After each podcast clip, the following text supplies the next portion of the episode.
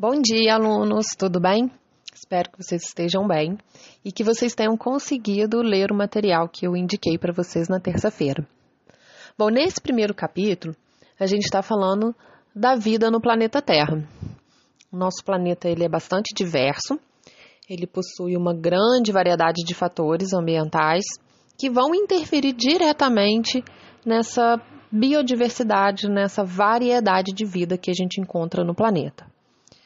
Então, a gente tem a temperatura, o regime de chuvas, os tipos de solo, o relevo. Cada um desses fatores vai interferir no tipo de vida encontrada naquela região. Então, em locais que são mais frios, por exemplo, a gente tem uma quantidade de vida ou uma diversidade de vida menor do que, por exemplo, lugares como a floresta amazônica, que tem uma grande variedade de vida, que é uma região mais com o clima mais ameno, que tem um volume relativamente grande de chuvas, né? A gente, o ser vivo precisa de água para ele sobreviver. Então a gente tem uma grande variedade de vida em regiões mais semelhantes à amazônica. Amazônia.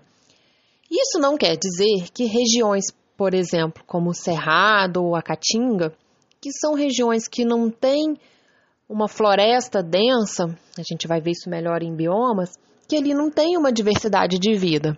Tem também uma, uma, um tipo de vida, um tipo de ser vivo adaptado àquelas condições daquele ambiente.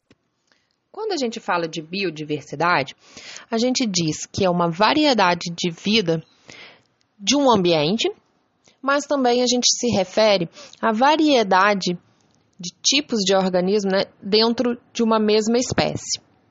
Por exemplo, nós, a espécie humana, o Homo sapiens, a gente tem uma grande variedade de indivíduos. A gente tem indivíduos com cores diferentes: branco, preto, pardo, mas vamos chamar aí que a gente tem uma coloração, é, uma variação de tons de peles diferentes. A gente tem uma variação de tipos de cabelo, por exemplo: liso, cacheado, crespo, loiro, preto, castanho claro, cor de olhos, biotipo, algumas pessoas são maiores, outras menores, umas mais magras, outras não vou nem dizer que são mais gordas, mas que têm uma estrutura corporal maior. Enfim, isso também é considerado uma biodiversidade.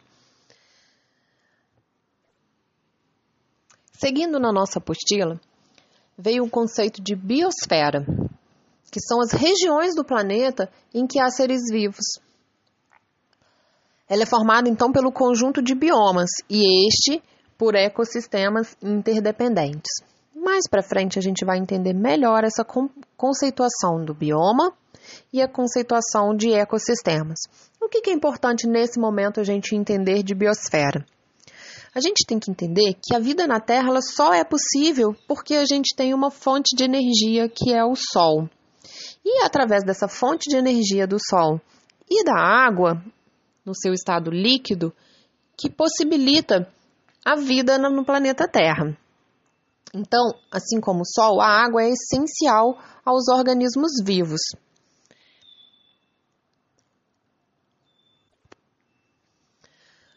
Bom, essa energia luminosa do Sol, junto com a água, fornece para os seres vivos, aqueles que chamamos de autótrofos, o alimento deles. Então, o ser vivo, denominado autótrofo, é aquele que consegue produzir seu próprio alimento através de um processo chamado fotossíntese.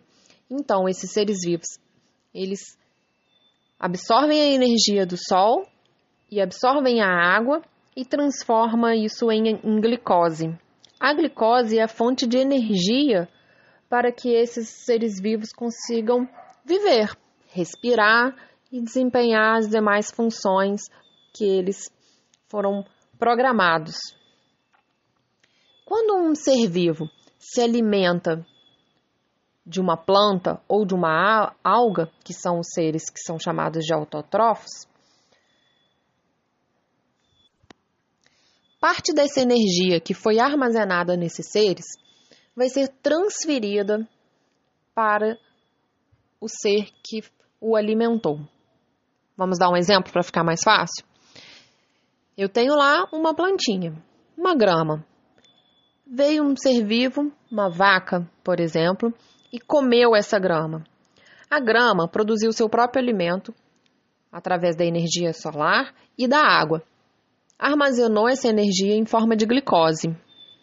Quando a vaca come essa planta, ela está ingerindo essa glicose. Então, parte da energia da planta vai ser transferida para a vaca. Essa glicose vai servir para que a vaca consiga desempenhar suas funções: andar, comer, respirar e as funções metabólicas, as funções que ocorrem dentro do corpo da vaca. Essa glicose, então, foi proveniente do alimento que ela ingeriu, que nesse caso foi a planta. Nós chamamos então a vaca de ser heterótrofo, que são aqueles seres que não conseguem produzir seu próprio alimento. Eles não conseguem gerar sua própria energia. Eles necessitam se alimentar de um outro ser vivo para poder conseguir essa energia que eles precisam. Vocês leram que todos os seres vivos, eles precisam de energia para produzir as substâncias necessárias à manutenção da vida e à reprodução. E aí, a gente já falou um pouquinho que esses seres vivos eles obtêm a energia produzindo e consumindo alimentos. Mas também existem os, os seres chamados de decompositores. Então vamos lá. Quem são esses seres produtores? São aqueles seres que produzem o seu próprio alimento, também chamados de autótrofos, certo? As plantas e as algas. Quem são os consumidores? são os seres vivos incapazes de produzir o seu próprio alimento. Eles precisam, então, de um outro ser para eles obterem essa energia. São os chamados de heterótrofos ou heterotrófos. Nós, seres humanos, somos um, um exemplo de consumidor, porque a gente precisa consumir os produtores. Esse grupo de chamado de consumidores, eles são divididos em consumidores primários, que são aqueles que comem diretamente as plantas, também chamados de herbívoros. Consumidores secundários, que se alimentam dos consumidores primários. Consumidores terciários, que se alimentam dos consumidores secundários. O mesmo ser vivo pode ser tanto consumidor primário quanto consumidor secundário, assim como pode ser um consumidor secundário quanto um consumidor terciário. Por exemplo, nós, seres humanos, quando eu estou comendo uma salada, eu estou comendo diretamente o produtor. Então, eu sou considerado um consumidor primário. Quando eu estou comendo, por exemplo, uma carne de boi, eu estou sendo um consumidor secundário pois eu estou comendo um consumidor primário, que foi o boi ou a vaca, e ele que se alimentou do primário. Será que eu posso ser também um consumidor terciário? Quando eu me alimento de algum ser vivo, por exemplo, galinha. A galinha tanto pode comer planta como ela pode comer alguns insetos. Quando ela come planta, ela é consumidor secundário. Desculpa, primário. Quando a galinha come um inseto, ela é consumidor secundário. Então, quando eu como essa galinha, eu vou ser um consumidor terciário. Acho que esse áudio está ficando bem longo, né? Vamos parar por aqui e eu vou gravar um novo áudio para vocês. Já os decompositores são aqueles seres vivos que compreendem o grupo dos fungos e das bactérias. Eles também são consumidores, mas eles são considerados um tipo especial de consumidor, porque eles obtêm a energia necessária que eles precisam através da degradação da matéria orgânica. Ou seja, eles se alimentam de seres vivos que já estão mortos ou das partes ou resíduos desses seres vivos. Esses seres decompositores também são chamados de recicladores de matéria orgânica, porque são eles que devolvem para o meio ambiente os nutrientes que as plantas tiraram do, do, meio ambiente, por exemplo. No processo de decomposição, a liberação de matéria orgânica, aliás, da deca, o processo de decomposição, que é a degradação da matéria orgânica, há a liberação, por exemplo, de água e sais minerais, que são devolvidos para o solo. Então, o processo de decomposição é importante para a reciclagem desses nutrientes e para manter um solo sempre fértil, um solo sempre rico. Então, quando as folhas caem das árvores ou os animais, pensando num ambiente natural, numa floresta, quando as folhas caem das árvores ou os animais, pequenos animais, morrem, eles ficam na superfície da terra, na superfície do solo e são decompostos pelos fungos e pelas bactérias. Esses fungos e essas bactérias vão devolver então os nutrientes que estavam nesses seres vivos para o solo, deixando o solo novamente enriquecido. As bactérias e os fungos não são considerados nem plantas e nem animais. As bactérias são seres microscópicos e podem ser encontrados em todos os meios.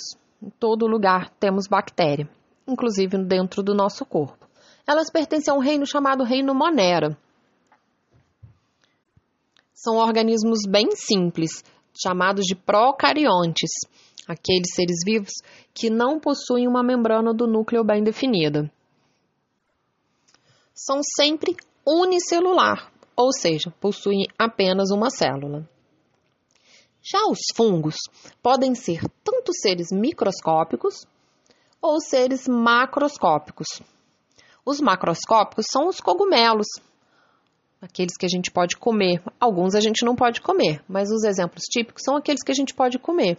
O champignon, o shiitake, o shimeji e alguns outros que estão presentes no meio ambiente que a gente não come por exemplo, a orelha de pau. Os fungos já são organismos eucariontes, que eles possuem a membrana do núcleo bem desenvolvida, bem definida e são pluricelulares. Alguns deles, microscópicos, podem ser também unicelulares. Bom, vamos parar então o nosso áudio aqui e depois eu envio para vocês um outro áudio falando sobre as cadeias e as teias alimentares. Um abraço e até a nossa aula.